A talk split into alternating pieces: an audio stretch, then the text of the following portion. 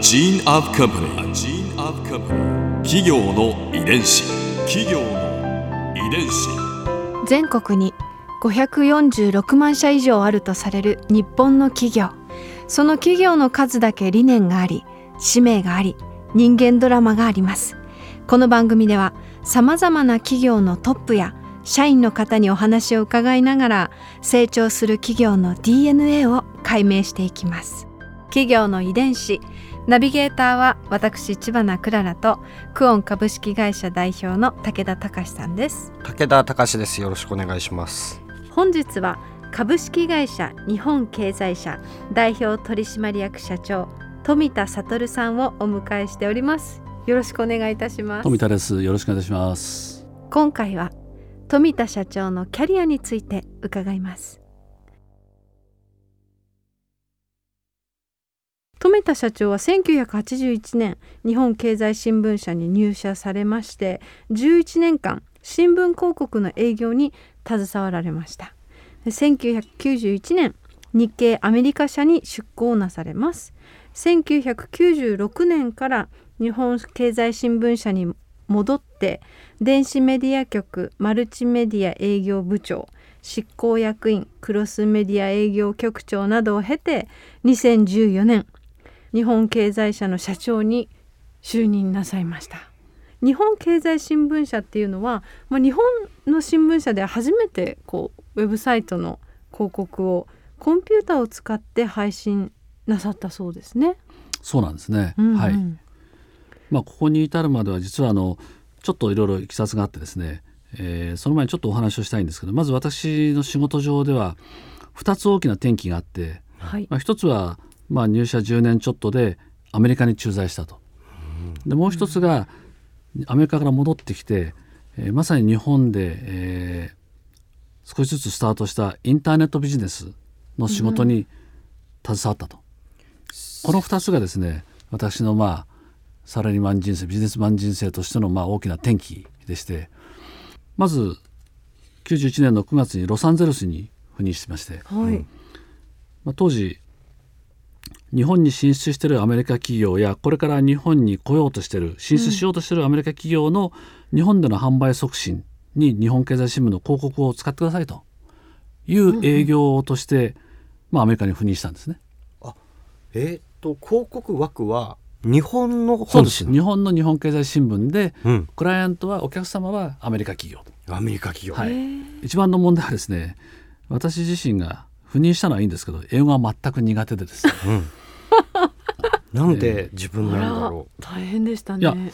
たまたま私の上司が、まあ、やっぱりこれからのビジネスマンは一回はね海外を見てこなきゃダメだと。はい、特にあの広告のビジネスってやっぱりマーケティングとか広告ってのはアメリカがやっぱりええ一番の当時はね、えー先駆的な場所だったんで、まあ、今でもそうですけど、うんうん。そこをやっぱり見て勉強しなきゃいかんと。いう人で。で当時はあの駐在員っていうのはあの本人の希望手を挙げて、うん。その中から選別される時代でうん。うん「マルちゃんお前も手を挙げろ」と。う、うん、いうことでですね。手を挙げたことになるんだ手を。挙げさせられたんですね。正直言うと。そうこれがねまあ実は私の人生を大きく変えてくれて本当ありがたい。そういう経験をさせてもらったからまあ今があると。ちなみにあの、うん語学の方は大丈夫だったんですか？いやまあ大丈夫なはずがないので。うん、いやもうこれはもう大変な苦労してですね当時。ええ。やっぱりみんなあの行く時は言うんですよ。行きゃなんとかなるとかね。はい、無責任に。ええええええ。ならないですよ絶対。ならない。面白い。全くならない。身をもって。いやもう絶対ならない。企業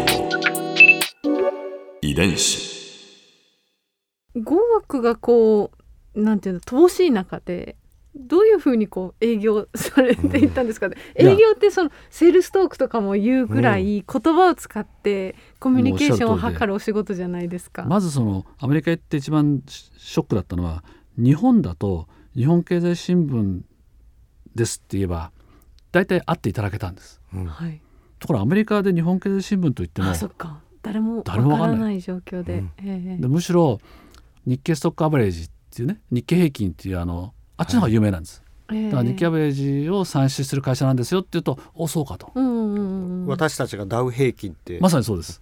うん。日本経済新聞ニュースペーパーカンパニーだっても全然知らないと、ううん？ん何？っていう感じで。でこれでもう私もなかなかこれでアポイント取るのは大変だなと思ったので当時はあのロサンゼルスの日本企業のトップの方にうん。なんとか近づいてうんうん。そういう人たちにアポイントの取るのを手伝ってもらおうと。お人脈ですね。もう作戦を変更したんですね。作戦変更。アメリカにはあの日本経済新聞の国際版っていうのがはい。行ってたんで行ってるんですね。まあロサンゼルスの地域の情報なんかないのでほとんど。うんうんで月に一遍だけそのロサンゼルスの地域のビジネスマンのための情報をうん。まとめた新聞を出したんですね。うん。うん月に1回。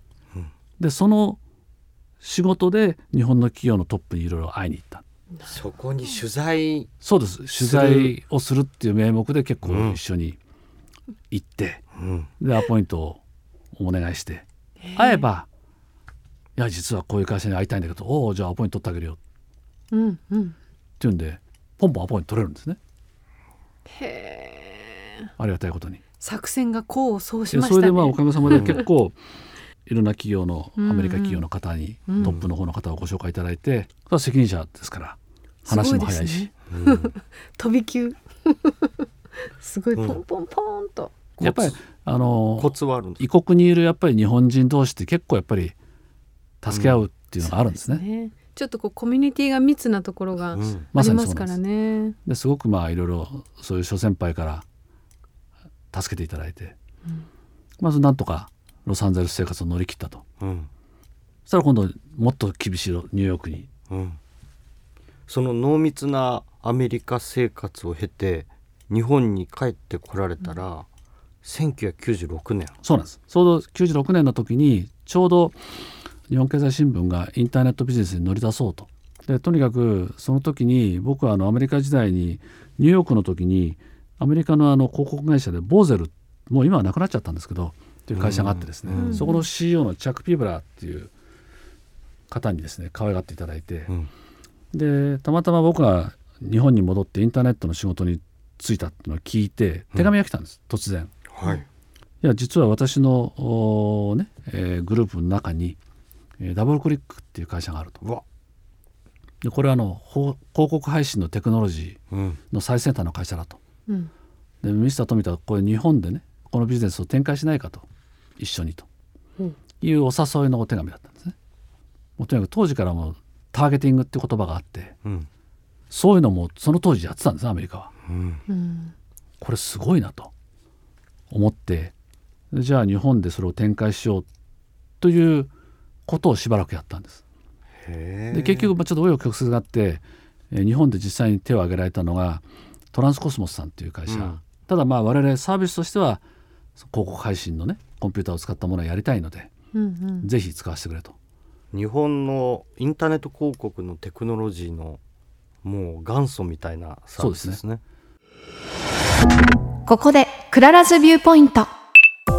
今回富田さんのお話の中で私が印象に残ったのはアメリカ時代のエピソードでしょうか、まあ、英語が全くできない中で、まあ、どうやってこう営業するのかみんな疑問に思うところですけれどそこは富田さん急遽作戦変更をして人脈を使ってアポを取ったというエピソードすごく面白いなと思いました。なんかこうある意味富田さんらしいというかお人柄が出てるのかななんて思ったんです。なんかこう相手の懐にスーッと入り込んででこう三段跳びみたいにいろんなアポイントメントをきっと当時バシバシお取りになられてたんじゃないかななんて想像してなんか私はにんまりしちゃいました。企業遺伝子。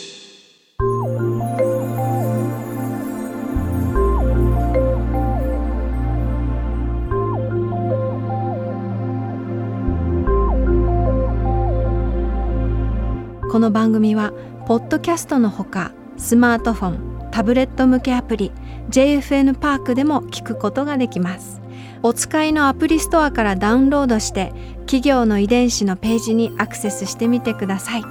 それでは来週もまたお会いしましょう。企業の遺伝子ナビゲーターは私千葉なクララとクオン株式会社代表の武田隆でした。